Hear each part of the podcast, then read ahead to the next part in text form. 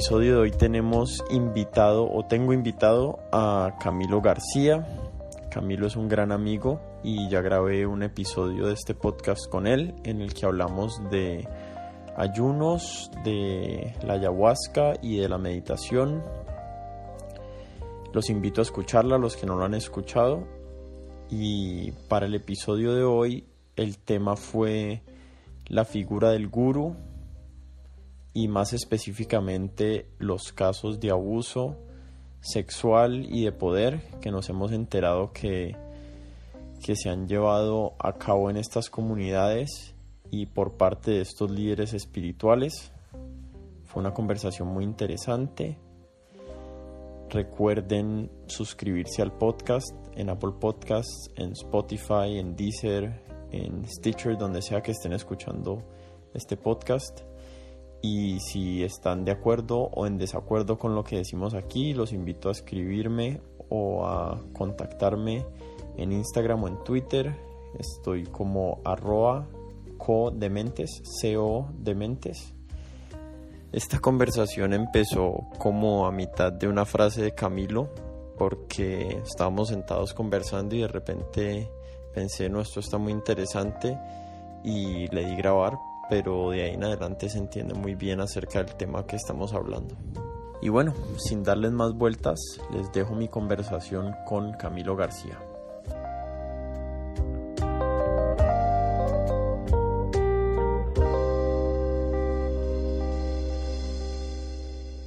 A adquirir un conocimiento frente a ti mismo y frente a la vida, ¿no? Pero está después ya la carga cultural, conceptual y también de nuestras búsquedas en las que entonces le empezamos a dar al papel del guru quizá unos poderes sobre nosotros mismos y las decisiones de la vida que ahí es donde empieza la fragilidad, ¿no? Que a veces es útil también, es que tenemos que hablarlo. Porque digamos tú como padre de Noah, a veces tomas unas decisiones sobre él que definitivamente son útiles y beneficiosas para él, que él no las tomaría, bueno, como comerse un tarro de... De pintura. O de, o de gomitas, eh, o sea, un tarro entero, pues tú le tienes que decir que no, entonces, ah, y como es tan frágil, bueno. Entiendo, entiendo, sí, no, hay, hay una... Hay un conflicto con el término guru, que es que es el mismo conflicto que tiene el término Dios. Primero es muy general y segundo va mutando de cultura en cultura. Aunque digamos acá se le diga entre comillas sacerdote o, preceptor así espiritual o, maestro o maestro y en la India digamos que tiene una definición más no sé si diríamos estrecha, de qué es un guru. Sí, digamos que pues como la palabra misma guru es, abarca todo eso, pero también hay pandit, o sea, hay muchos prefijos que también entran dentro de la categoría un poco de guru, ¿no? Entonces igual sí es amplia, pero sí me parece lindo la comparación que hiciste, porque es como una palabra que es muy general, muy abierta, pero que a la vez, según la franja mental de cada lugar también lo limita mucho.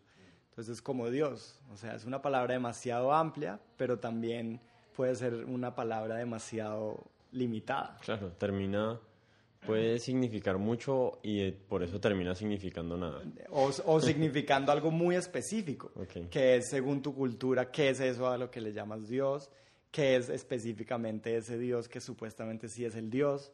Entonces, en vez de quizá expandirse, que es como debería ser frente a algo que realmente no vamos a poder definir completamente, pues se termina limitando. Pero digamos que la palabra guru y maestro quizás sí tenga una definición un poco más general y de un entendimiento más general, creo yo. Entonces tenemos este concepto de guru que realmente es importado de la India. No sé si yo ahí dije la palabra sacerdote, pero no sé si haya una equivalencia entre sacerdote y guru, porque, y, muy, y muy extraño además que le digamos al sacerdote padre, ¿no? Eso es muy extraño, digamos, hay algo ahí en nuestro lenguaje de cuando le decimos a las personas con las que compartimos comunidad de hermanos y al sacerdote padre, que es muy indicativo de, qué posición eh, ocupa cada persona y de qué referencia le estamos tratando de dar a esa persona con relación a uno mismo. Uno mismo, totalmente. Pero aún así, no sé si entendás, eh, no sé si el punto que estoy tratando de hacer con relación a que el guru y el sacerdote tienen roles distintos dentro de la comunidad, porque en muchos aspectos, este sería mi entendimiento y no sé si es eh, incorrecto o correcto, hay una sensación de que al guru de alguna forma se le está entregando la vida de uno. ¿Estoy equivocado? Creo que está que tiene algo con esa connotación de lo que viene como de la tradición oriental del yoga. Hablemos, tratemos de separar esos dos. Ok. para que la gente pueda entender eh, porque tengo un punto que quiero hacer más adelante con relación a eso, que es que la relación con el sacerdote de muchas maneras es impersonal, aunque la gente se confiesa y le cuenta al sacerdote qué es lo que hace y, él le da consejos, pero, pero siento que no, hay, no es igual la relación de un cristiano con un sacerdote que el de una persona de la, de la tradición hindú frente a un guru. Sí, incluso angostémoslo más a la tradición Vaishnava con un guru. Esa relación es súper distinta en mi percepción a la que tiene, a la que ha tenido mi abuela con su sacerdote toda la vida. Claro. Pues como, como digamos que trayendo un poco ambas cosas, siento que no es tan grande la brecha entre un sacerdote y un guru como en el como en el aspecto un poco más general de lo que representan este tipo de personajes, ¿no? Que es como los maestros, ¿no? Que son aquellos que nos pueden ayudar a reconocer o a entender cierto concepto o cierta práctica o cierto entendimiento que de alguna manera ellos ya han transitado. Y que son guías de la comunidad. O sea, hay un, aspecto comunitario y después hay un aspecto, un aspecto individual. Pero ¿qué es, lo que, ¿qué es lo que los hace guías? ¿no? Ahí la pregunta es más bien esa. Pues el hecho de haber caminado un camino y haber llegado a unas realizaciones que se manifiestan en su forma de vida, en las que nosotros como individuos y como comunidad vemos un ejemplo de vida. ¿no? Ese es como el ideal que eso fuera esa figura, ¿no? Esa figura que ya ha transitado algo y que entonces tiene un ejemplo de vida frente a nosotros como individuo y como comunidad y entonces nos acercamos a estos personajes para recibir consejos o iluminarnos en el sentido de mostrarnos o de eh, inspirarnos hacia un conocimiento específico, ¿no? En este caso, pues, como estamos hablando de gurus y de sacerdotes, pues estamos relacionándolo muy como a un aspecto espiritual, por llamarlo de alguna manera, que pues abarca eh, los valores éticos, morales, de comportamiento frente a la sociedad, frente a uno mismo, y pues ya un aspecto un poco más íntimo que es esa relación interna, pues, con el espíritu, con Dios o una vez más pues esa gran palabra que abarca mucho, pero como con algo que no es tan tangible.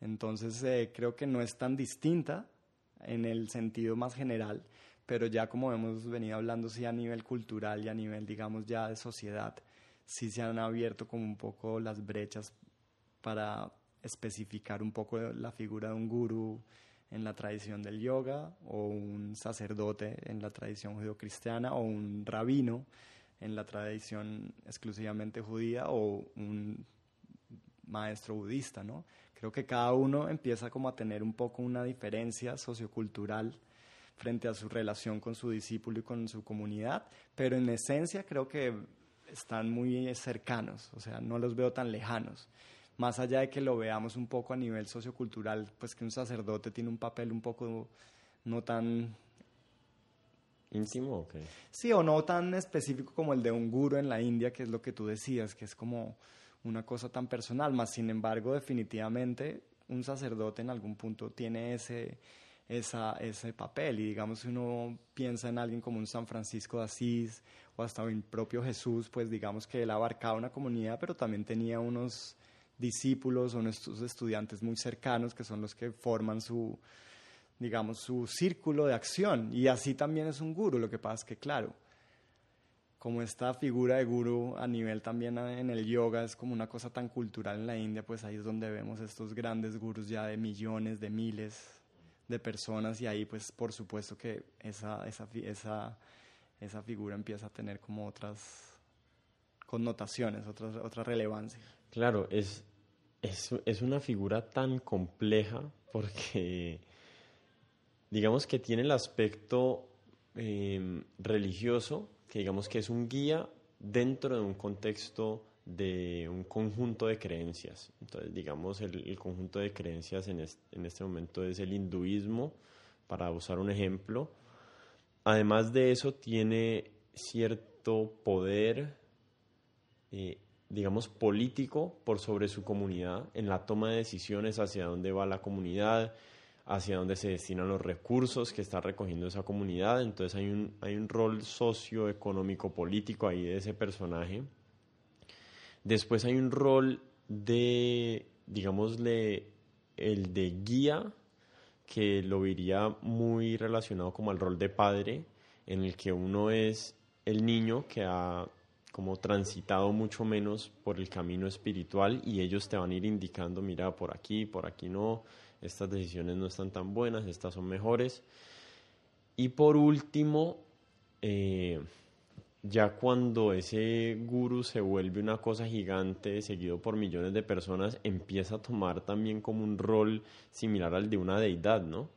Especialmente en la India, ya se empieza a adorar imágenes de esa persona, se empieza a adorar eh, representaciones físicas de él y se empieza a generar de alguna forma como toda una mitología alrededor del personaje y de, sus habilidades y de, su, y de sus poderes, digamos, intuitivos o, de otro tipo de poderes que lo van escalando como a un nivel ya no de Dios, pero sí, pero sí como muy por encima de un ser humano normal que ha caminado más que uno al papá de uno uno no, lo ve de esa manera, uno lo ve como, o lo termina viendo como otro ser humano. Desde un mucho respeto, pero sí, ¿no? Desde, desde ese lugar. Y creo que ese es uno de los factores más frágiles de esa figura, precisamente.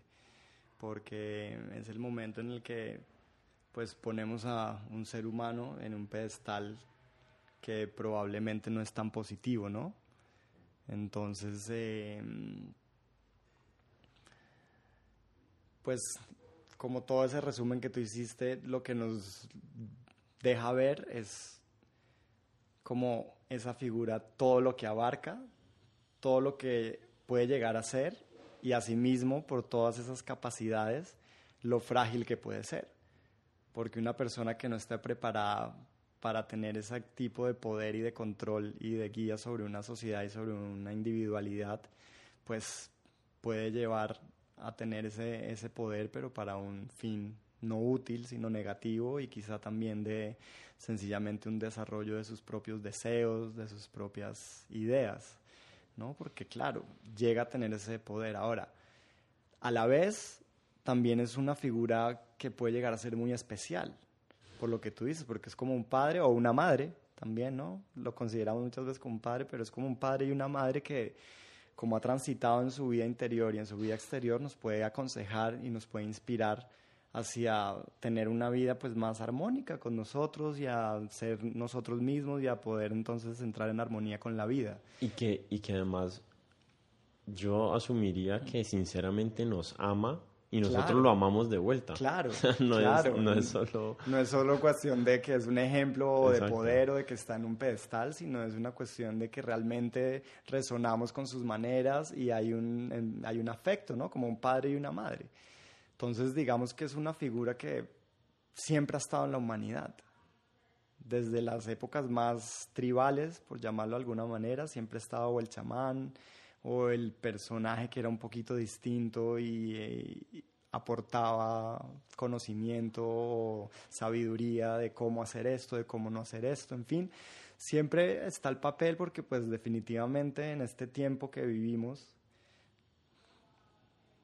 lineal dentro de alguna manera por decirlo, pues la experiencia que nos da el suceder del tiempo en nuestras vidas nos permite adquirir ciertos conocimientos sobre nosotros mismos y sobre la vida que definitivamente pues son muy útiles para alguien que está empezando a recorrer esos caminos, como un padre y un hijo, ¿no? Como lo hablábamos, pues a veces el hijo sencillamente necesita una guía para no hacer lo que seguramente no le haría mucho bien o lo que tardaría otra vez otro tiempo en recordar. Digamos que esa acumulación de sabiduría de cierta manera se ha transmitido así. Y en todas las ciencias, en todas las artes, ¿no? Siempre hay un, una persona, un personaje que a través de su experiencia de vida nos inspira y nos puede llegar a enseñar la manera de cómo transitar eso que estamos nosotros transitando. Pero entra ese otro aspecto, ¿no? Cuando empezamos a poner a esa persona en un pedestal ideológico, subjetivo de nuestra mente o también social, en la que ya no solo es un guía, sino que entonces empieza a volver algo como un poder autoritario frente a uno mismo. Y ahí entonces es la fragilidad y es lo que entonces ha también desencadenado una y otra vez que estas figuras pues tengan tantos escándalos o que generen tantas controversias en esa relación entre maestro-discípulo. Claro, es, una relación sensible, eh, frágil, como decís, decís, porque hay una presunción de poder de un individuo, de un individuo por sobre otro eh, que da pie a que, a que se abuse de ese poder. Pero quería, quería ponerle una, un pincito una idea que se me acaba de ocurrir que tal vez sea bueno que, que hablemos más tarde, pero de una vez la dejo aquí, que es cuando grabé el podcast con Andrei y vos estabas ahí presente, una parte de la conversación fue acerca de, de, cuáles han sido los mecanismos de él para evitar de que se le ponga en esa posición a él, ¿no? Y para mí fue mi parte favorita de la conversación y, y la evidencia de, de, lo que he percibido es que por más precauciones que él tiene, hay muchas personas que les cuesta mucho, em, como que necesitan ese rol, necesitan algún lugar a donde poner ese, ese tipo de relación y entonces pues eh, pues este man es un man muy especial, o sea, uno lo, lo oye hablar y la mitad del tiempo siente que se le cae la boca así abierta y, y, y, se siente como que su vida es un ejemplo, entonces es muy difícil no ir poniendo todos esos deseos que uno tiene como paternales en ese, en ese individuo que uno siente que lo está guiando, ¿no? Entonces dejemos ese pin ahí como para el futuro cuando hablemos de, de cómo deberían ser las relaciones maestros estudiantes. Eh, Creo que es positivo, así como solo para tomarlo rápido, porque es lo que tú dices. Obviamente, a veces uno necesita esa, ese intercambio. Es como cuando tú te acercas a veces a donde tus padres o tu madre realmente en una situación complicada que pides ayuda. O sea, es algo que igual siento que puede ser positivo, pero claro, ahí es donde viene la responsabilidad también de nosotros como individuos de discernir hasta qué punto le estamos dando un poder a esa persona sobre nuestra vida o sencillamente le estamos dando es una apertura de nuestra individualidad para una guía, para una inspiración o para qué más, ¿no?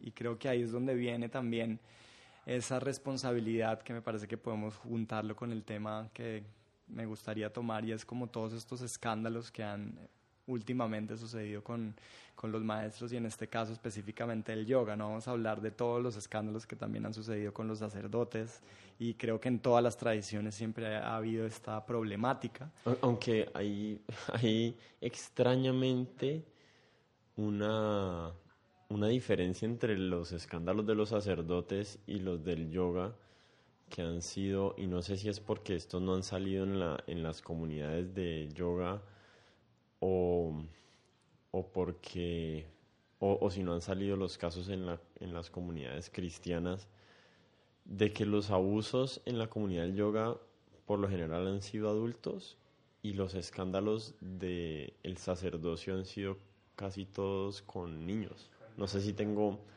mal esa versión de las cosas y seguro han habido abusos de adultos también. Seguro ambas y en el otro caso también probablemente, pero pues creo que en cuanto a eso, pues en el yoga lo que ocurre es que ya nos hemos acercado al yoga un poco más de, de adultos, ¿no? Por lo menos el occidental promedio se acerca a la práctica del yoga y a la tradición del yoga un poco más desde la adultez, ¿no? Entonces, bueno, pero, pero me parece pues lo, lo, importante de hablar de estos temas, ¿no? Y eh, creo que fue también además el motor de, de, que nos juntemos aquí a hablar. Y son todos estos escándalos de estos grandes personajes que han influenciado tanto en la, en la venida del yoga al occidente, ¿no? Y cómo han empezado como a destaparse todos estos casos de, de, sí, de abusos de poder, de abusos sexuales, abusos de emocionales, mentales, psicológicos, ¿no? Y más allá de que entrar como en la profundidad del porqué y de juzgar lo que a mí me parece como muy importante en este momento de lo que está sucediendo, es darnos cuenta y reconocer cómo esto, estos escándalos nos están dando la oportunidad de ver la responsabilidad que tenemos también nosotros como estudiantes, como individuos, como estudiantes, ¿no? Como discípulos o como lo quieras llamar, frente a cómo recibimos y a cómo abrimos nuestra vida a estas tradiciones, a estos maestros, a estas prácticas. Porque muchas veces siempre juzgamos solo a la figura del maestro que hizo esto, del guru que no sé cuántas, y por supuesto en ningún momento quiero defenderlo, ni mucho menos, tiene una gran responsabilidad, pero todo esto creo que me está mostrando y me ha ido mostrando y creo que tiene una cosa positiva y es el darnos cuenta de que hay una responsabilidad muy grande en nosotros como individuos en la manera de aproximarnos a este tipo de procesos y sobre todo a este tipo de relaciones con un maestro o con un guru. Y en el caso de mi entendimiento, pues lo que me ha dejado también mis relaciones con estos maestros de mi vida es que la individualidad interna es algo que no se le puede dar a nadie. ¿Sí? Tu profunda individualidad es algo que es único en ti y que es único en la relación con aquello que llamamos Dios o el espíritu, la existencia.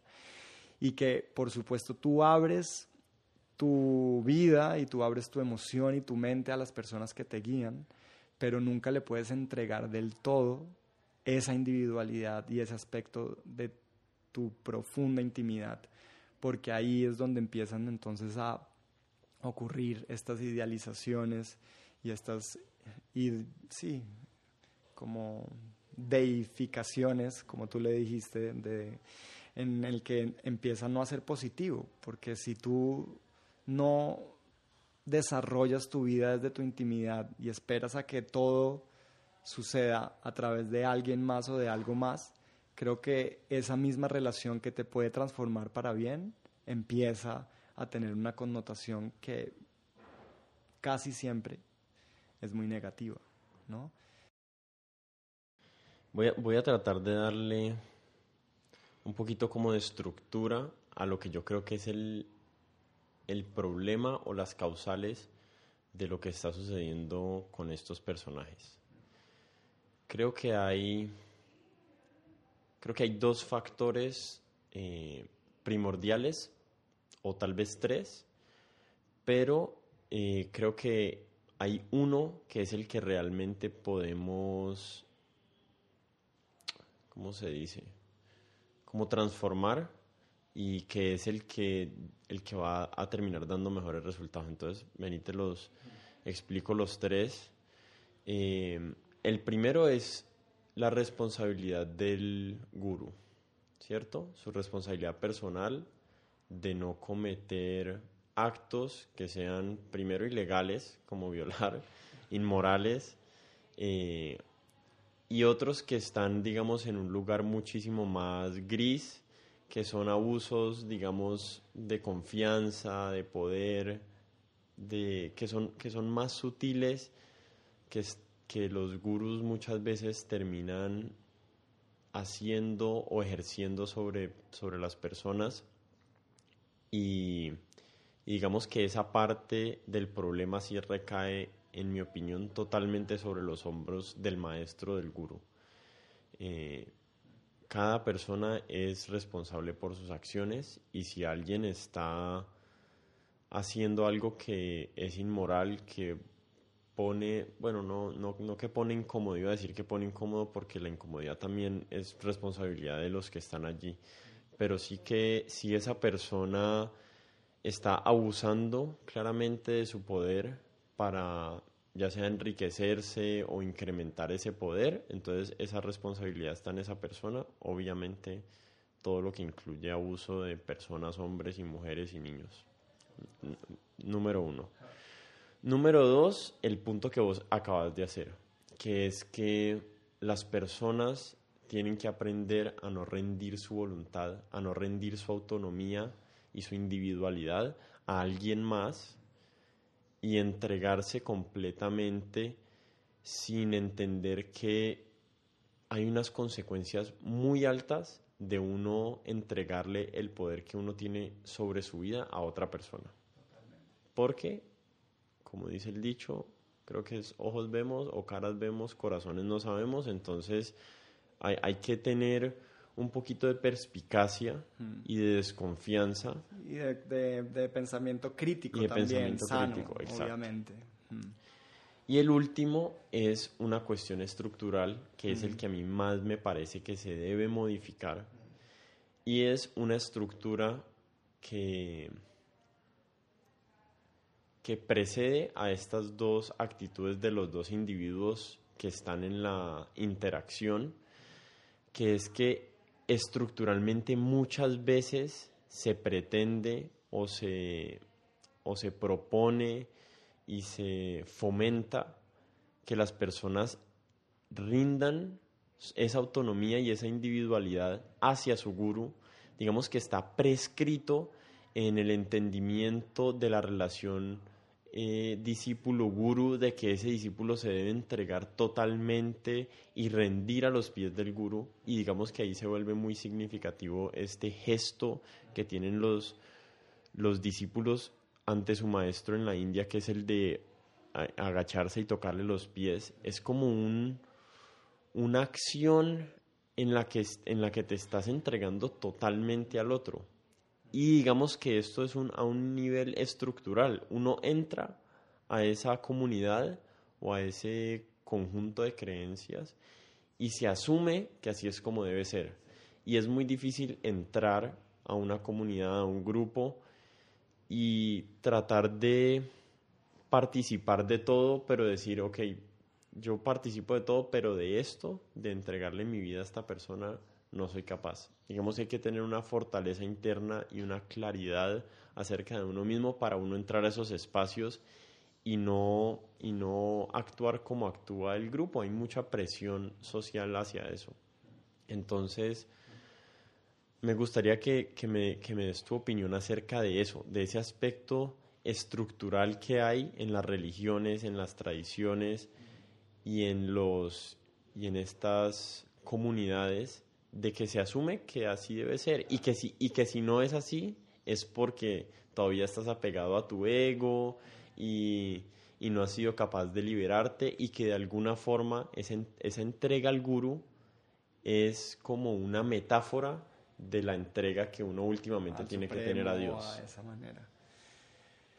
Sí, y creo que, como tú decías, es algo que viene además de la tradición y en este caso hablando del yoga como muy enraizada en ella, o sea, es un concepto y es una idea que viene como muy fuerte dentro de toda la tradición del yoga y creo que tenemos que ver dos aspectos de ello. Uno, el aspecto positivo de eso, porque existe, ¿no?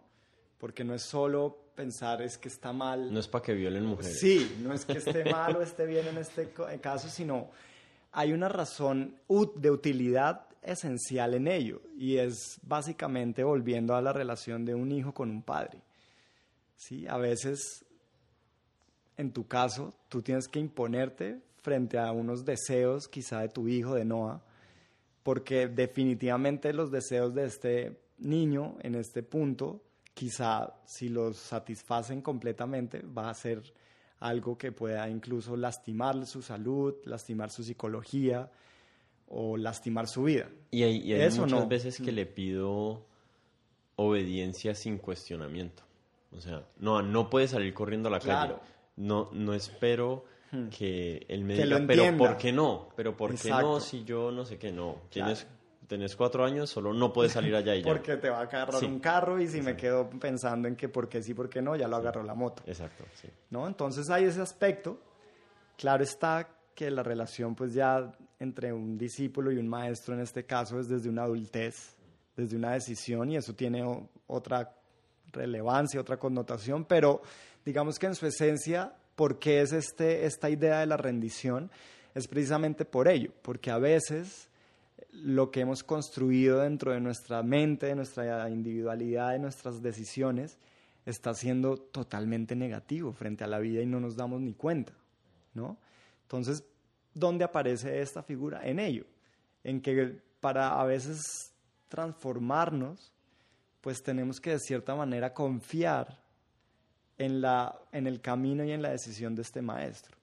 O si estamos aprendiendo piano y si el maestro me dice por acá yo que no, que no, que así no es y que así, y este man lleva 50 años y sabe que de pronto el dedo pulgar en la escala de re es mejor pasarla antes, no sé, en fin, ¿sí? Entonces pues es una cuestión como de confianza, ¿no? Esa rendición viene desde un lugar de confianza en el hecho de que esa persona ha transitado ese camino, sea cual sea el conocimiento que sea, y que al rendirme a su, a su decisión o a su inspiración, pues definitivamente va a tener una connotación positiva y útil frente a lo que yo estoy buscando. Aunque ahí viene algo a colación que es importante, que es que el maestro de piano tiene un espectro de acción e influencia muy angosto que es acerca de tocar el piano y el guru me está guiando en mi vida para yo llegar a la iluminación o para salvarme en el cielo o lo que sea. Y en fin, y para tu vida, para tener una vida más propicia, en plena, sí. Plena. Pero entonces solo era para tomar, tocar ese tema, ¿no? El hecho de que por qué existe eso, ¿no? Y ya está el segundo aspecto y es como precisamente esa paradoja, o sea, obviamente si hay un lugar de confianza en el que uno abre su vida para que el otro venga, pero por más guru, por más maestro, por más camino de la vida que haya tenido, pues la vida y la existencia de cada individuo es tan única, con unos factores tan únicos, tanto a nivel externo, social, interno, que entregarle completamente tu individualidad y volvemos a lo mismo, a sea lo que sea a una persona, pues llega un, un, punto de fragilidad en el, que, en el que no va a haber compatibilidad. es demasiado vulnerable. Y no solo vulnerable en el buen sentido de la palabra, porque de cierta manera siempre estamos vulnerables, pero hay un lugar de tu existencia que nunca va a poder ser comprendida por nadie, sino solo por ti. Pero entonces quedémonos en este punto de la estructura. Entonces, ¿qué hacemos, qué hacemos con esa estructura que, que ya nos están entregando y a la que nos están obligando, entre comillas? Vos has tenido la suerte de estar, digamos, en diferentes comunidades en las que se comportan de manera muy distinta. Y yo he estado, digamos que por, por añadimiento a vos, o sea, por tener relación con vos, exacto, he, percibido la diferencia de cómo se manejan esas comunidades. Entonces, una cosa es la comunidad de André y Dharma, funciona muy distinto. Eh, la sensación que da estar allí y de cómo se comparte no es la misma que la de algunos templos Vaishnava que nosotros hemos visitado. Claro. ¿Cierto? No, no hay la misma aproximación. aproximación al guru y a esta figura del maestro que en los otros lugares. Y, digamos que eso es estructural, eso, eso, viene, eso viene, digamos, ya engranado en la arquitectura de, la cada comunidad. proceso, claro, y de cada proceso. Entonces, mi pregunta es, hmm. ¿tenemos que evolucionar hacia comunidades y estructuras más parecidas a las de Dharma, en donde la persona te está diciendo las cosas son así, yo creo que este es el camino, tan, tan, tan, tan, pero no hay una deificación del personaje, digamos, de la cúpula de la pirámide. Eh, digamos que yo ahorita veo a ciertos individuos dentro de las dentro de las charlas espirituales que hay ahorita que todos dicen la misma charla que es o, o la misma línea que es no me crean nada todo eh, verifíquenlo por fuera de aquí y no crean nada de lo que yo digo. Pero hay de que alguien venga a cuestionar lo que dicen y entonces ahí sí les cortan la cabeza. O sea, es, como una frase que se están tratando de curar en salud. No, pero si yo te dije que, no creyeras nada de lo que... Pero, pero, pero el mundo es así y no hay ninguna otra opción. Definitivamente creo que todo lo que está pasando en la actualidad con el yoga nos está llevando a que tengamos un pensamiento más crítico sobre esta tradición que estamos incorporando en nuestra existencia, que nos ha regalado igual herramientas tan preciosas para nuestro bienestar, para nuestro autoconocimiento, pero que definitivamente sí, yo sí creo que es un componente estructural de la tradición que tenemos que repensar mutuamente como comunidad de yoga, que tenemos que dialogar sobre ello, que tenemos que dar nuestras ideas sobre ello para que empiece a tener una connotación mucho más sana y más útil frente al bienestar tanto del maestro como del discípulo. Entonces, ya vimos ese primer aspecto de igual por qué es que es así y la utilidad que tiene el hecho también de entregar tu confianza a alguien que ha caminado pero ya vimos también el otro aspecto y la fragilidad de ello. Entonces definitivamente estamos en un momento en el que estamos incorporando estas nuevas prácticas del yoga y estas tradiciones y definitivamente lo que nos revela por lo menos la actualidad, más allá de decir que es bueno o malo, es que sí tenemos que tener una... como volvernos a plantear eh, mutuamente como comunidad y como practicantes esa relación entre maestro y discípula y mucho más entre nosotros siendo occidentales dentro de una cultura y dentro de una franja mental tan distinta a la de un oriental. Entonces, hacia dónde es, cómo es, pues eso ya sería muy eh, soberbio decir cómo debería ser y creo que es algo que tiene que estar transformándose todo el tiempo, pero lo que sí me deja claro el momento actual de lo que ha pasado es que sí tiene que haber un replanteamiento y un pensamiento crítico sano frente a la figura maestro-discípulo para que sea más sano, sobre todo para nosotros como discípulos y como estudiantes y como receptores de esta gran práctica que nos regala tantas cosas, pero que muchas veces, como hemos visto, pues termina en no, pues en problemas psicológicos después de esos abusos de poder, qué decir de los abusos sexuales, aunque a veces muchas veces el abuso psicológico es hasta más fuerte que el abuso sexual, ¿no? En fin, lo que algo quería modificar nuestra vida para bien, termina siendo algo tan negativo con unas implicaciones y unos parásitos energéticos tan fuertes en nuestra vida que pues sencillamente es darnos cuenta de esto y decir, bueno, hay que mirar cómo es que es esta relación entre discípulo y maestro realmente, cómo es de una manera sana, para poder que sea sano para nosotros primeramente y también para proteger un poco esa relación entre el maestro y el discípulo. Porque también a veces el maestro no está en ese lugar tan de realización y la comunidad lo empieza a poner y a llevar a estos lugares de poder, de, de edificación y claro, pues colapsa más. Ahora, hay mucha responsabilidad en nosotros. O sea, un personaje al que yo veo que tiene 20 Rolls Royce, de los cuales usa uno en el año, O sea, pues eso me dice algo. Es que yo no sé cómo uno no lo ve, ¿sí? O sea... Eh, un guiño, un guiño a los seguidores de Rashnish. Yo ya no le digo Osho porque ya me di cuenta que ese término Osho es una movida publicitaria para, para tratar... Sí, para... para para desligarlo de todas las controversias que hubieron en Estados Unidos. Entonces creo que hay una responsabilidad en la manera en que percibimos las cosas y ahora, yo siempre, y esto lo quiero decir, yo no juzgo del todo a estos personajes y siento que siempre dentro de todos los individuos, incluso estos personajes que han llegado a estos límites un poco tan oscuros, hay algo de sabiduría, hay algo de verdad, hay una práctica que ellos han tenido que los ha llevado a unas realizaciones muy poderosas, pero pues es que es muy frágil, ¿no? Entonces, pues tenemos que discernir cómo estos personajes viven su vida, qué hablan, qué dicen, y desde ahí pues darnos cuenta como discípulos o como maestros, pues a quién nos estamos entregando.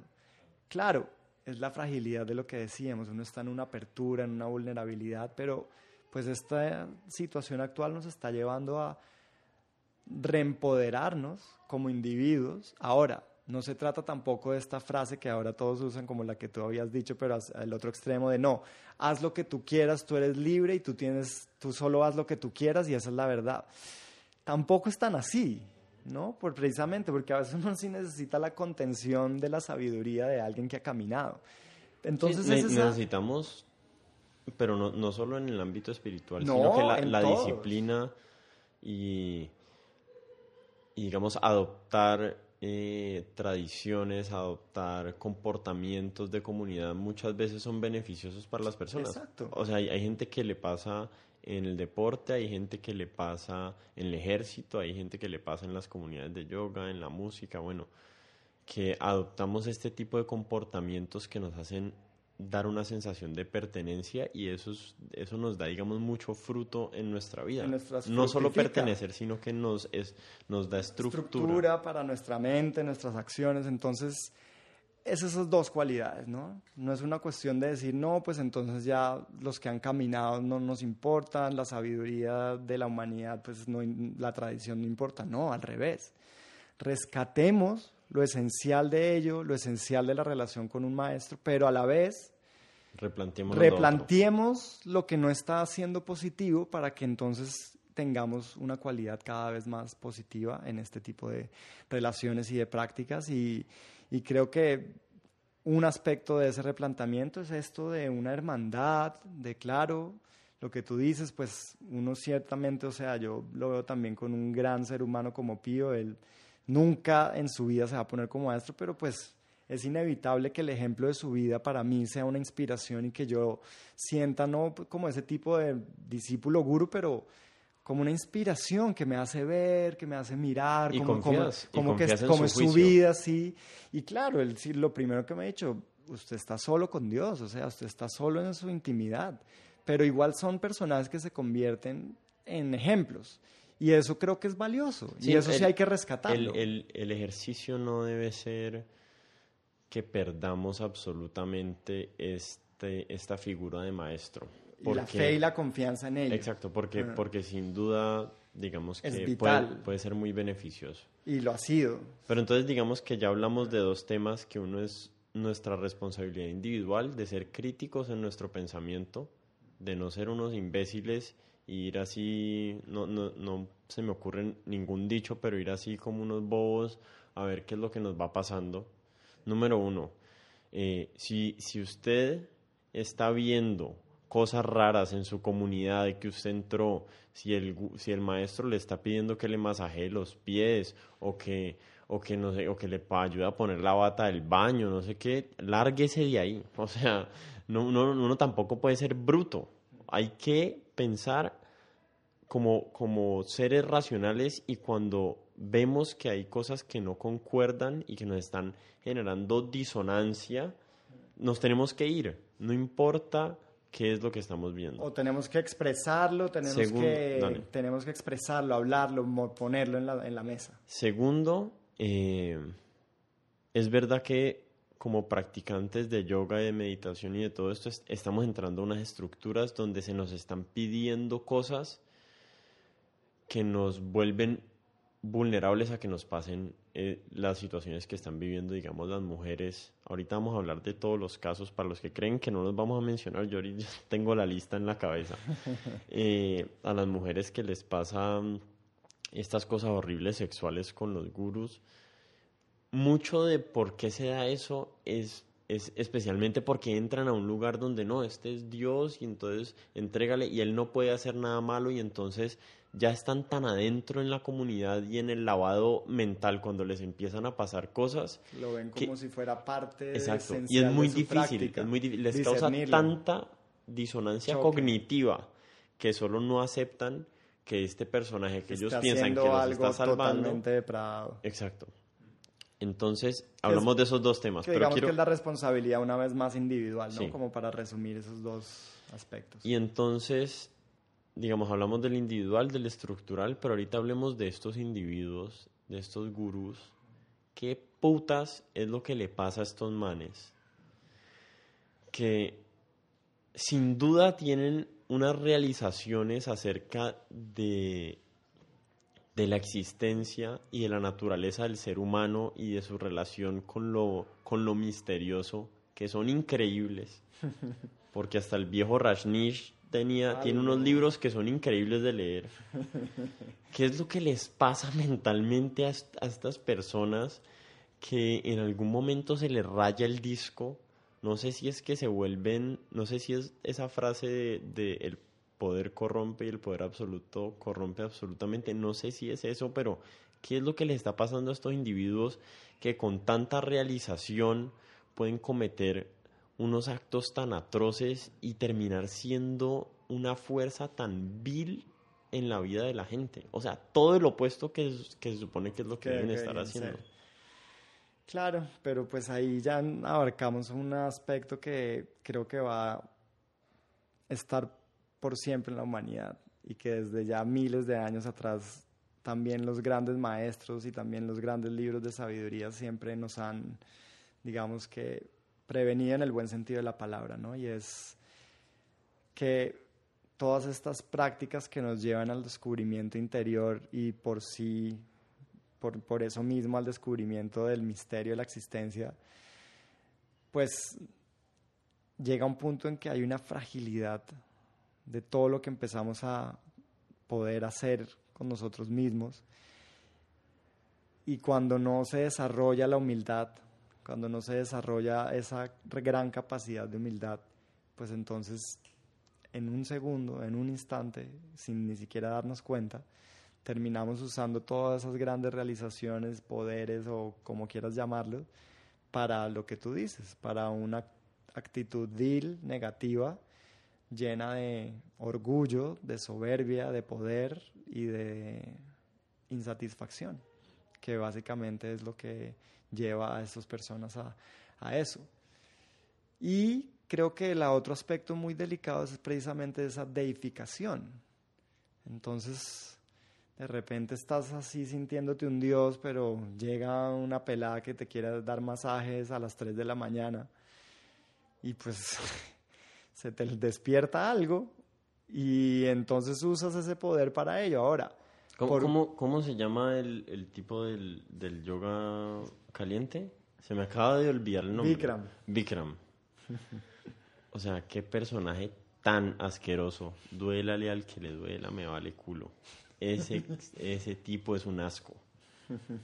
O sea, es un asco desde, desde 1970 o 80 que llegó a Estados Unidos.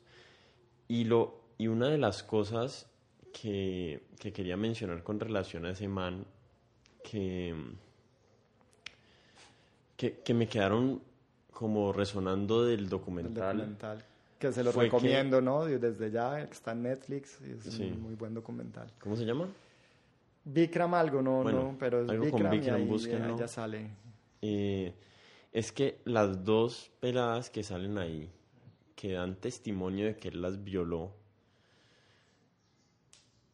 eh, ambas, ambas el mal las violó a la fuerza. O sea, no fue como que ellas le dieron masajes y cosas. Hay una que, que según recuerdo, desde el principio como que estaba medio atenta y el tipo como que varias veces se le, se le voló del cuarto al man y después al final la terminó violando. Que, o sea, el man te trata de violar, ¿cierto? En su cuarto. Pero al otro día te quedas para el taller. Y después, entonces te trata de violar otra vez. Y no, debe ser que debe ser que le corrió la teja. ¿Qué fue que por qué no se largó esa vieja allí? O sea, qué, qué pena con ella, pero pero se debió haber ido de ahí. Y este tipo no es como que, pero lo que quería llegar es que esto no fue como que el man estaba reconfundido y ella le echaba unas miradas, ella lo estaba seduciendo, no sé qué, no. Este man es un asqueroso que le gusta llevar viejas a las 4 de la mañana a su cuarto de hotel a ver películas de amor románticas y después las trata de violar. O sea, no, no es porque yo, yo sí puedo entender que, digamos, uno, una persona como guru se puede enamorar de alguien. O sea, y está en esa posición de poder por sobre esa persona. Y digamos que de la relación guru-discípulo pueden hacer una relación.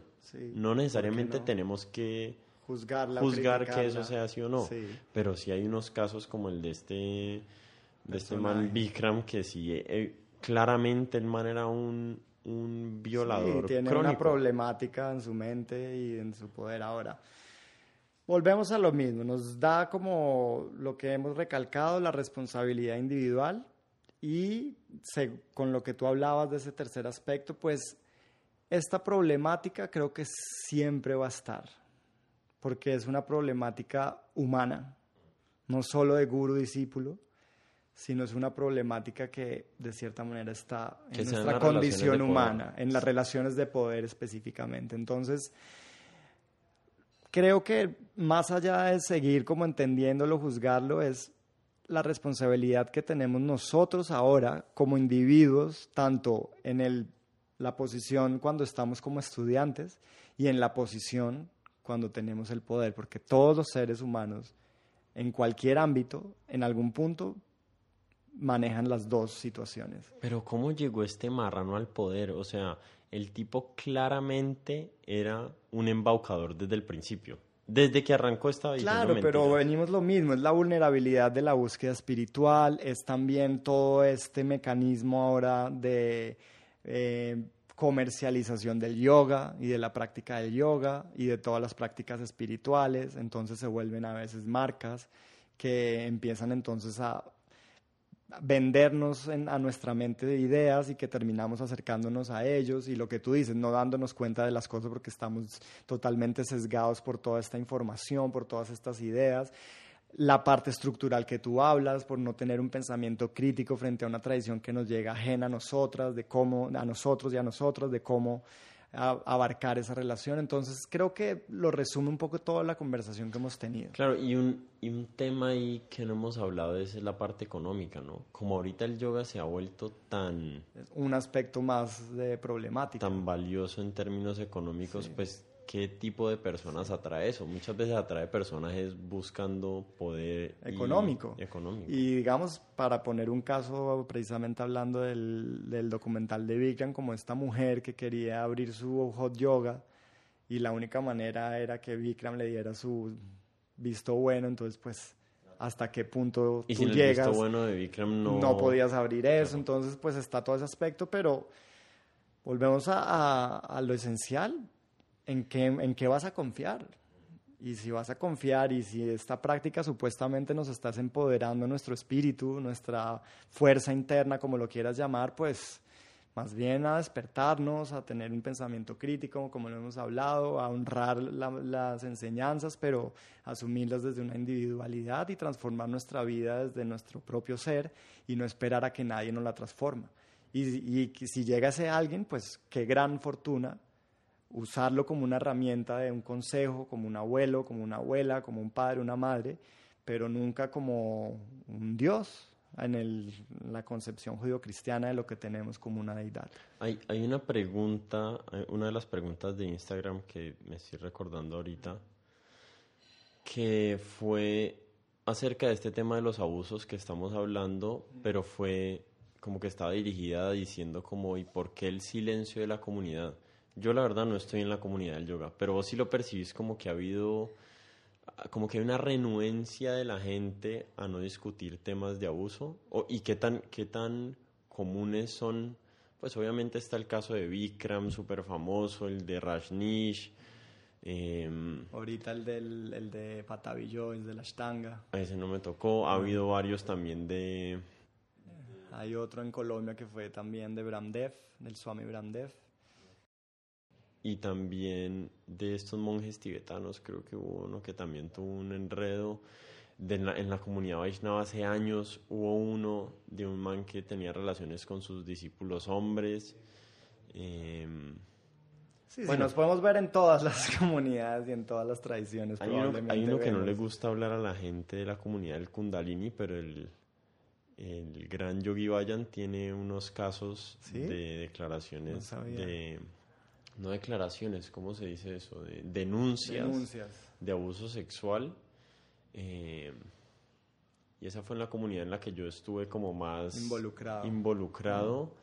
Creo que un par de veces por ahí lo mencioné y como no, eso es gente, el, el, el, puro cuento del defensor de Michael Jackson, ¿no? Que es, no, es que hay gente que, que, quiere sacarle plata, no sé qué. Y creo que muchas veces sí, sí es. Muchas veces las envidias, eh, en fin, tantas cosas de la mentalidad humana que también generan eso. O sea, si uno se pone a ver, hasta en algún punto como que hubo unas denuncias con Yogananda.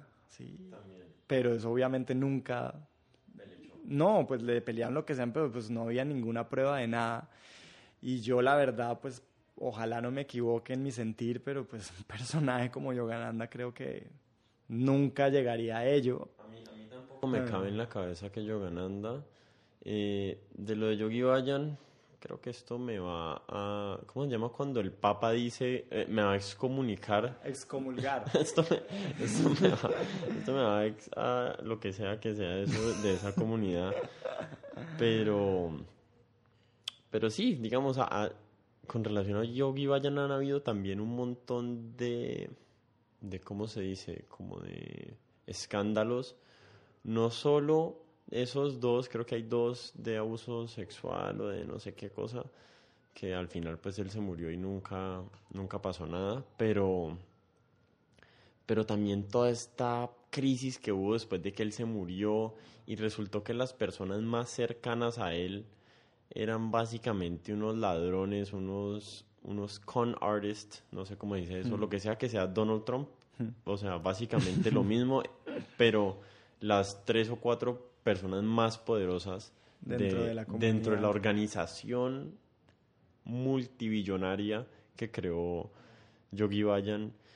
Entonces, no sé, hay como, hay como muchos hilos sueltos, hay muchos cabos sueltos de todos estos gurús que, que terminan saliendo a luz después de, de que ellos mueren porque mientras están vivos están ejerciendo como un control sobre todo lo que se dice, que no se dice, que no se hace, que al final uno se termina enterando y es como que uno no le calza la idea que tiene del guru con, la, con, lo que se revela del hombre más adelante.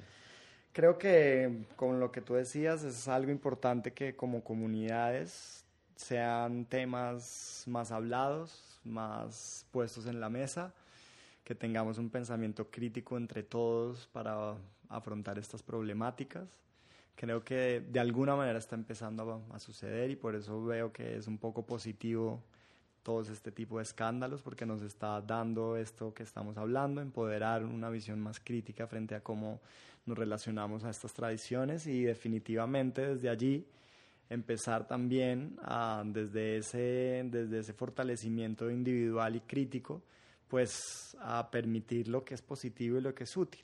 Ahora, pues en la gran complejidad humana, pues muchas veces hay envidias, hay poderes, hay miedos, que no solo abarcan una comunidad espiritual, pasa entre familias, pasa entre hermanos, pasa entre hermanos. Entonces, querer que esto no suceda en una comunidad, sea lo que sea, pues eso es algo ilógico, o sea, no es algo que vaya a ser. No por ser una, una tradición espiritual no va a abarcar también esa problemática. Al revés, muchas veces estas tradiciones lo que hacen es limpiar más eso, entonces salen más a flote. O exacerbarlo. Exacerbarlas por eso. Entonces, pues no tenemos que también verlo como que es que hay, ¿por qué pasa ahí? ¿Por qué pasa ahí? No, porque es que pasa en todas las interacciones humanas, lo que te digo, no yendo muy lejos, las familias. ¿Cuántos hermanos nos están demandando, no se han matado? ¿Cuántas hermanas con los padres? ¿Cuántos los niños casi siempre los violan familiares. Exacto, entonces es una problemática mucho más profunda que es de nuestra condición humana, que es precisamente lo que estas tradiciones nos están ayudando a despertar y a transformar. Entonces, no por ello tenemos que justificarlas ni mucho menos en una comunidad de práctica espiritual, por llamarlo de alguna manera, sino que tenemos que, entre todos, como practicantes, sacar estos temas a la mesa, hablarlos, reconocerlos y empezar a empoderar nuestro pensamiento crítico y nuestra individualidad y desde ahí empezar a transformar esta relación maestro-discípulo que puede ser tan beneficiosa, pero llevarla a una realidad y a una realización individual positiva. Y para ello pues definitivamente tenemos que indagar en cómo, cómo hacer eso. Y definitivamente en respetar una individualidad sagrada que nadie puede entrar allí. Y que ojalá estas tradiciones que nos apoyan nos ayuden es para ser uno mismo y no ser sencillamente una elaboración de ideas ajenas, de conceptos ajenos, sino usar ello, pero para tu exploración totalmente íntima, que nadie más puede entrar ahí. Bueno, usemos otra, otra de las preguntas de Instagram para... Abarcamos ya como el tema principal, ¿no? Usemos una de, esas, una de esas preguntas para hablar un poquito de este tema que es... Eh, una, otra de las preguntas decía, ¿por qué si la mayoría de los practicantes de yoga, y esto creo que tiene que ver más con el occidente, porque en el oriente no sé si sea igual la demográfica, pero la mayoría de los practicantes de yoga son mujeres. Sin duda en Colombia es. No, en todo occidente, sin duda. ¿Por qué la mayoría de los gurús son hombres y que haya más gurús mujeres traería como algún tipo de salud, esto no es parte de la pregunta, pero yo se lo estoy agregando, a estos temas de abuso de poder y de abuso sexual en las comunidades? ¿Qué pensás? A mí me gustaría recalcar algo que escuché del Papa Francisco y decía que definitivamente una sociedad en la que la voz de la mujer no es reconocida nunca va a ir para adelante y sin entrar mucho en el tema porque pues es un tema un poco controversial, pues definitivamente digamos que la voz femenina en el occidente, pero creo que también en muchas de las tradiciones de oriente, pues digamos que sí ha sido un poco relegada, ¿no? ¿Un poco? O bastante. Y a esto me refiero además no solo con el aspecto femenino físico, sino a todo lo que simboliza y es lo femenino también en el hombre. Pero bueno, eso lo vamos a dejar ahí. Entonces, definitivamente creo que estamos en un momento en el que la voz de la mujer tiene que estar mucho más presente para las decisiones de la sociedad y para las voces del empuje hacia donde vamos como humanidad y desde ahí pues creo que definitivamente la mujer también tiene ya un espacio para poder dar esa voz, ¿no? Creo que cada vez es más accesible para ello. Y aunque definitivamente, como la pregunta decía, casi la gran mayoría de maestros son hombres, tengo muchas grandes conocidas maestras mujeres empezando por una de mis grandes ejemplos de vida que se llama Sylvie Tremblay, que vive en Canadá. Para mí ella es una gran maestra y es una mujer, ¿no? Y dentro de la tradición del yoga también siempre han existido gurús mujeres, claro. es verdad lo que, lo que dice la pregunta, quizá no se le ha dado como la connotación o la popularidad como se le ha dado al hombre. ¿Por qué? No creo que sea la conversación para entrar en ello, quizás sí, pero entonces el hecho es que... Sí, sí, definitivamente el lugar para que, hablemos de ese tema. Pero bueno, es que nos lleva como horas. hay, un, hay un... Hay algo que me dijo una vez una gran amiga nuestra que espero que poder traer aquí porque me, me babeo de la conversación que puedo tener con ella porque, porque no sé, porque le gustan las conversaciones controversiales. y, es que... ¿Cómo se llama el, el, el discípulo de, de Satyananda? Niranjan. Niranjan. Niranjan. o, creo que fue, o creo que fue Satyananda. Que es el, discípulo de Shivananda. Que es el discípulo de Shivananda. El primer Swami, digamos, que empezó a ordenar como como gurús mujeres. No solo gurús, sino renunciantes. sí, ellos fueron como de los pioneros. no pioneros en el sentido de que igual dentro de la tradición del yoga siempre han existido igual renunciantes, ¿no? Sí, aunque de cierta manera entiendo lo que vas a decir porque digamos está Ananda Maima, Amrita Ananda Maima, ella fue una renunciante toda su vida, pero igual estuvo, eh, fue casada igual, ¿no? Entonces ahora me hago, hago como, estoy tratando de hacer como la relación. ¿Y no fue guru?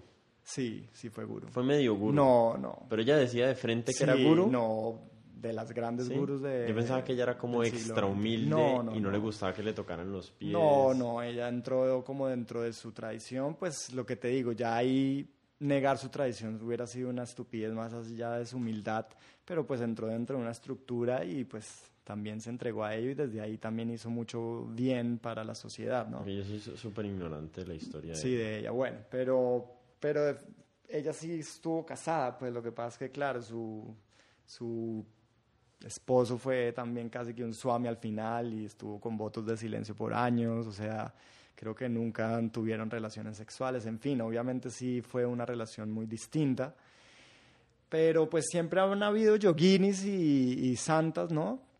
pero quizá dentro de la tradición ya monástica del yoga, que solo es un aspecto, ¿no? Eh, probablemente sí Satyananda fue como de los pioneros en empezar a ordenar como tal, ya dentro de la tradición monástica. Muy probablemente, yo tampoco sé mucho de la historia, vos sabes que de escolar no tengo mucho, podemos investigar un poco y quizá la próxima vez lo hablamos. O el que esté interesado que lo O el que esté interesado, pero sí definitivamente creo que sí tuvo una relevancia como en el sentido de ello. Pero creo que todos los maestros y gurus que empezaron a venir al occidente empezaron a abrir eso. Hasta un personaje como Prabhupada, que podemos verlo como alguien igual muy regido por la tradición. Él también abrió un poco el aspecto y las mujeres eran las puyaris de las deidades, en fin como cosas que antes... Que no era lo tradicional. Que antes no era lo tradicional, exacto. Entonces, definitivamente es un espacio donde se está abriendo para que la mujer venga con su fuerza también a ser una voz importante para la sociedad, para estas tradiciones, para estas prácticas.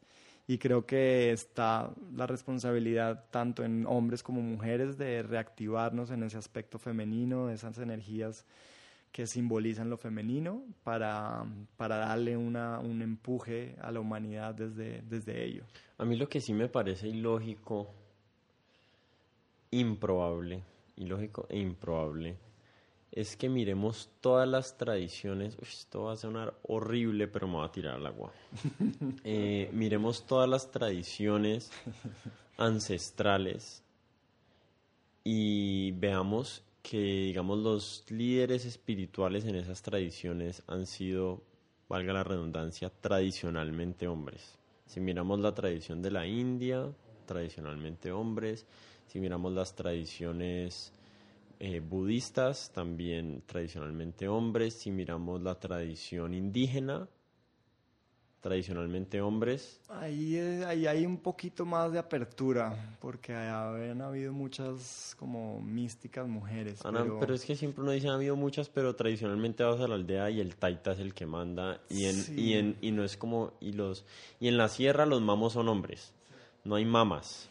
Claro, sí. O, o mamoas, o cómo sería. No hay el equivalente, no son equivalentes. Claro, pero políticamente en el occidente eh, digamos, el occidente los filósofos fueron hombres, los, los estoicos y después los de la época de Platón y Aristóteles fueron hombres, o sea, y, y mucha gente diría, no, esto es parte como de esa tradición hegemónica, patriarcal, de toda la vida de opresión de las mujeres, en el que el único propósito, la única razón por la cual los hombres eran estos eh, líderes políticos y religiosos que, digamos eran equivalentes en su época, eh, es para mantener la opresión de la mujer y para, y para no permitir que la mujer en su sabiduría increíble y en su conexión con la madre tierra nos liberara del yugo, del materialismo.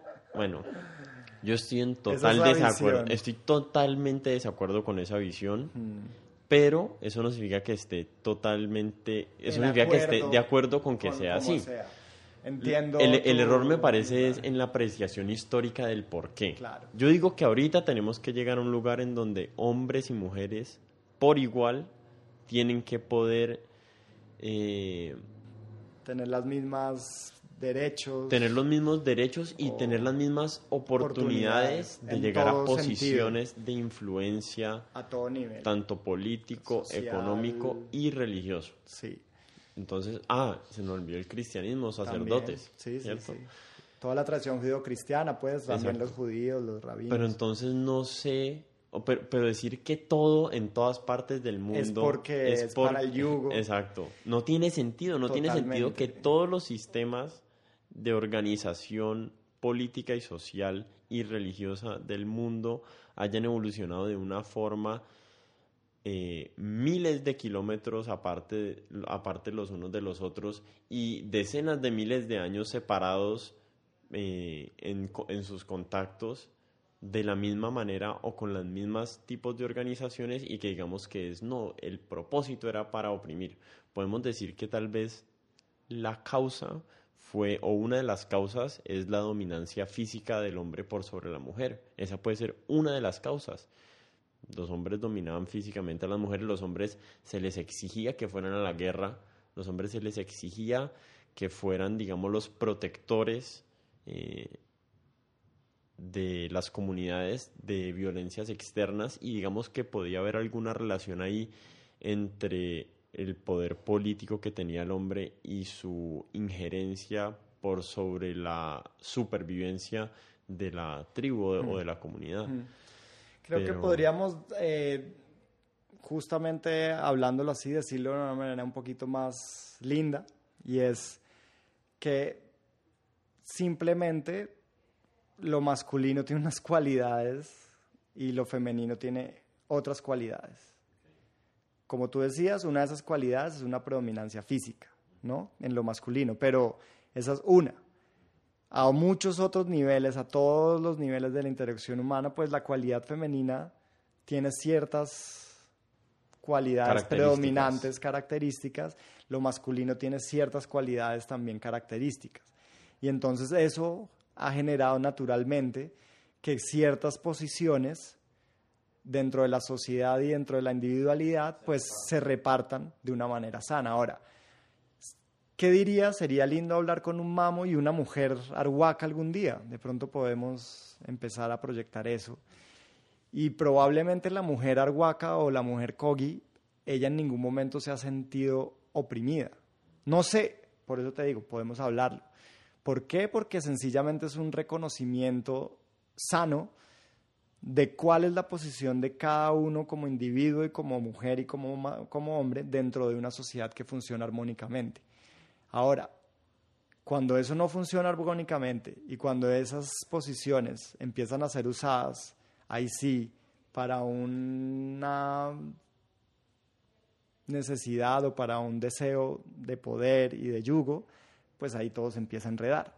Entonces, en esencia, puede que la verdad todo haya surgido desde un lugar esencial en el que sencillamente hay posiciones claras debido a las características y cualidades de cada género y de cada individuo, pero que por supuesto eso, a medida en que la humanidad va desarrollándose tanto positivamente como también sus aspectos negativos, pues entonces empieza a usar como un mecanismo de poder y de yugo, que definitivamente es también. No podemos negar que no haya sido así o que haya llegado a ser así, pero estoy totalmente de acuerdo contigo que decir que todo el desarrollo de la sociedad ha sido solo para oprimir a la mujer, pues definitivamente creo que no. Y muchas veces dentro de estas sociedades que probablemente desde nuestra visión actual veríamos como medio que están oprimidas, si quizá entramos a indagar bien en la manera en que ellos viven, probablemente las mujeres viven en mucha más satisfacción, en mucha más claridad y quizá en mucho más no sintiéndose en ese estado de, oprimimiento, sino en una realización, en un deseo de que sea así, de que la vida es así y de que deciden serlo así, ¿no? Sí, yo creo que mi interpretación histórica es que las comunidades y las sociedades se han, digamos que inicialmente hace muchos miles de años se organizaron de una manera funcional, de una manera en que como sea que se repartieran los roles, era la forma más eficiente y eficaz de que esa sociedad sobreviviera. Entonces, digamos que había mucho énfasis sobre la posibilidad de, que uno, de una comunidad dejar de existir. Por la razón que sea, hambruna o, guerra o lo que sea. Em, entonces, mi cuestionamiento es más hacia la, hacia la veracidad histórica de, que sea un ímpetu dominador del hombre por sobre la mujer lo que ha hecho que las sociedades se acomoden o se estructuren de ciertas maneras. Entonces, ese es mi alegato.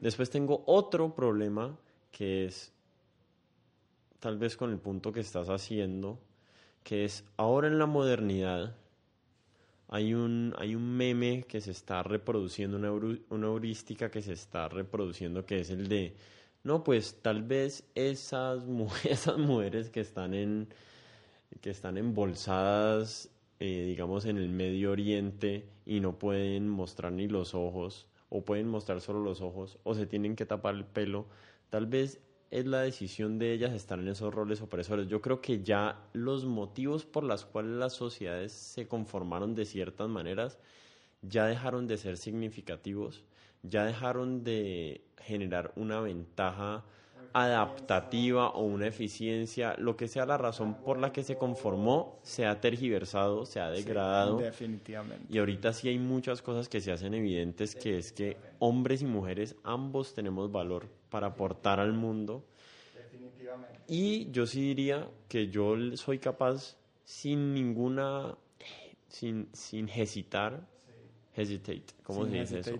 Sin, dudar, sin, sin ser dubitativo de decir, a mí me parece que las comunidades musulmanas que dicen que las mujeres se tienen que tapar el pelo o las meten en la cárcel, sino, o, las, o las que dicen que se tienen que cubrir totalmente eh, porque si no es una es una que una provocación de la sexualidad del hombre mostrar hasta un codo o una rodilla.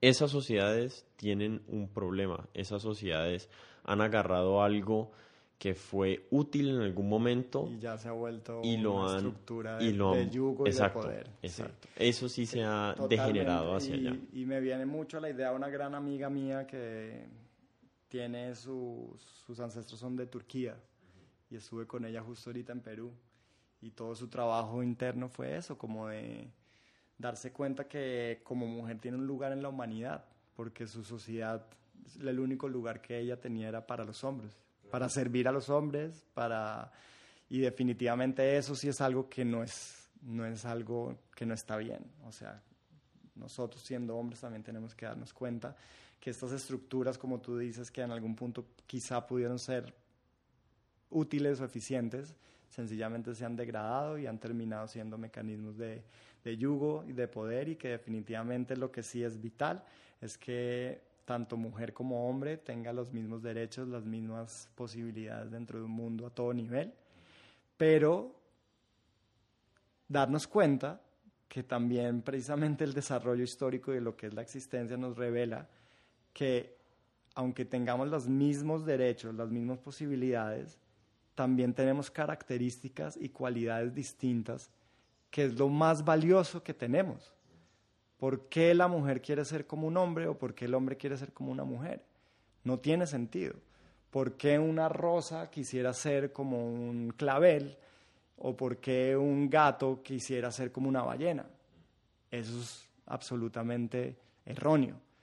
Ahora, que tanto la mujer como el hombre, que tanto la rosa como el clavel tengan la oportunidad de florecer, tengan los nutrientes, tengan el mismo valor, tengan la misma reconocimiento social, individual, colectivo, por supuesto que es a lo que tenemos que estar apuntándole. Y ahí recalco la importancia de que sea una construcción mutua entre el aspecto masculino y femenino de cada uno y también colectivo y no como muchas veces está pasando como medio tú lo sugerías con tu manera de explicarlo, volverse otra vez un fanatismo hacia un lado o hacia el otro, ya sea... Sí, los hombres y las mujeres no existen. o, no, importa qué es lo que eres y ya, o sencillamente solo la mujer, o sea, es lo mismo, ¿sí? Nos tiramos para los lados y en vez de volver a crecer juntos, empezamos entonces o el hombre es tóxico y... y todo el hombre es tóxico y todo lo que es masculino es tóxico, o sea, un sinsentido. Entonces es desde lo que hay construir, no derrumbar lo positivo que hay y construir desde ahí. Entonces creo que en ese aspecto, como llegando un poco a, la cuestión de hombre-mujer y asimismo en todas las sociedades y en todas las prácticas y en el yoga, ¿no? Y por eso recalco, una de mis grandes maestras es una mujer. Entonces que me vengan a decir que es que no hay mujeres, sí, es verdad, está empezando a, que la mujer tenga esa voz importante, pero ahí está. Y afortunadamente, más, ¿por qué no ver lo que sí está pasando en vez de quedarnos con lo... Afortunadamente, ya empiezan a ver los espacios y ya empieza a ver el reconocimiento para que entonces las mujeres como mujeres tengan su voz y tengan una responsabilidad consigo mismas para ayudarnos a seguir adelante en la humanidad. Claro, hay, un ejercicio, eh, hay como una, una falsa noción de que si agarramos el número de, de gurús y vemos cuántos son hombres y cuántos son mujeres, y si no son 50-50 significa que hay algún tipo de opresión. Digamos, ese ejercicio en este momento lo podemos hacer y todavía es representativo de algo, digamos, algo ha sucedido en nuestras sociedades y en nuestras culturas de que las mujeres no están en esas posiciones. Pero digamos, esa no puede ser nuestra herramienta de medición de aquí hacia adelante. Porque muy, posible en el muy posiblemente en el futuro, y yo estoy totalmente abierto a esto, que sean las mujeres 70% de las presidentas del mundo y 30% los hombres. Entonces diríamos, diríamos en ese momento, no es que hay una opresión de hombres a mujeres, no. De mujeres a hombres. Yo creo que una vez igualemos el, digamos, la, la cancha donde estamos participando todos, el field, el, lugar donde estamos eh, interactuando, tratemos de desechar los tipos de sesgos y de discriminaciones que existen. Eh, aún así, al final del ejercicio van a haber diferencias entre cómo nos acomodamos hombres, mujeres, blancos, negros, azules, verdes, gringos y colombianos. Y ese es la gran, el gran valor, la inclusión. Hay, hay, hay heterogeneidad de esfuerzos, hay heterogeneidad de inclinaciones, hay heterogeneidad de deseos y como son heterogéneos eh, esas cosas, pues entonces los resultados van a ser heterogéneos también. Tal vez en el futuro vamos a ver que 58% de los gurús son hombres y 42 mujeres. Bueno, listo, está bien. O de pronto es al revés, 58 mujeres y 42 Pero no hombres. es una cuestión más de eso, de que es que porque son más, entonces están Exacto. oprimiendo, si no es... ¿Por qué no 50-50? Sí, no ¿Por qué no tenemos dos mujeres y dos hombres en el centro de yoga en vez de tres hombres y una mujer o tres mujeres y un hombre? Se vuelve un enredo de la mente otra Exacto. vez, ¿no? Es más, en el, en el centro de yoga donde vos, el, centro de yoga con manejas Cinco mujeres y cinco yo. mujeres y un hombre. O sea, sí, sí, es así. Entonces, eh, y digamos que eh, realmente no son gurús ni, ni, ni algo así, pero digamos que las personas que están en las posiciones de poder de maestro, de enseñante y no de aprendiz, en ese, en ese espacio, sí son en su gran mayoría mujeres. También. Y, funciona, y es un lugar que funciona muy bien, pero no, ten- no funcionaría peor si fueran tres hombres y dos mujeres o si no fueran solo cinco eso, sí. mujeres. Es lo que tú dices, cuando el campo de eh, oportunidades, de derechos está igual, pues por, no, no pretendamos, Que resulte lo que resulte. sí, no pretendamos que es que tiene que ser el 30 y el 30, eso ya es- eso es la mente, pero incluyámonos y progresemos juntos y obviamente démonos las oportunidades equivalentes, pero reconozcamos las características, a las cualidades también de cada uno individualmente y como género para empoderarlos y no en- que, no que esto no se vuelva un mundo de plástico, que seamos todos el mismo plástico, porque eso es absurdo, ¿no? El mismo cemento. Todos vestidos igualitos. Pues Bueno. nada, me gustaría terminar con algo, creo que vamos, es- ahí le hemos dado var- varias vueltas, ¿no? Y nos metimos en aguas profundas. Sí, sí, sí, seguramente tendremos que volvernos a sentar y, y- y volver a, a compartir, pero bueno, nada. Y sí al me- que no le gustó lo que dijimos es porque no tiene razón y todavía no ha entendido. Nada, ojalá que siempre sea un espacio de debate positivo entre todos y también pues creo que este podcast es para eso y sus comentarios y todas sus eh, opiniones son más que bienvenidas desde un lugar de diálogo, no acá no estamos en ningún punto creo desde un, ningún fanatismo, ¿no? Y pues bienvenidos, ¿no? Que, que sigan aportando ahí a, este proyecto tan bello. Claro, si tienen, si tienen argumentos que me convenzan de las posiciones que tengo, se los agradezco muchísimo porque no quiero pasar ni un segundo más pensando que algo es de una forma cuando realmente no es así. O sea, el que sea que tenga verdad para esclarecerme, se lo agradezco muchísimo. Háganmela llegar, por favor, urgente, lo más rápido posible. No quiero pasar un segundo más de mi vida pensando algo que no es cierto.